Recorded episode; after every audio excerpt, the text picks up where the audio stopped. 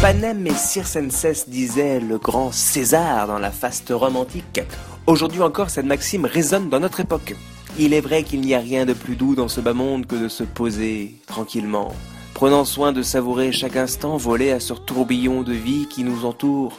avec ses publicités, ses millionnaires crapuleux, son gaspillage, ses inégalités, ses stars, ses magouilles politiciennes, ses télévisions abrutissantes, ses pertes de valeur aussi simples que l'amour, la fraternité ou l'égalité, profit de la haine, la jalousie ou le racisme. Il est crucial, que dis-je, vital, de profiter de ces moments qui nous éloignent du capitalisme le plus sauvage, de l'invasion de la pensée unique, de la loi de l'argent maître, et de se poser tranquillement devant un bon match de foot en dégustant un Big Mac. Alors,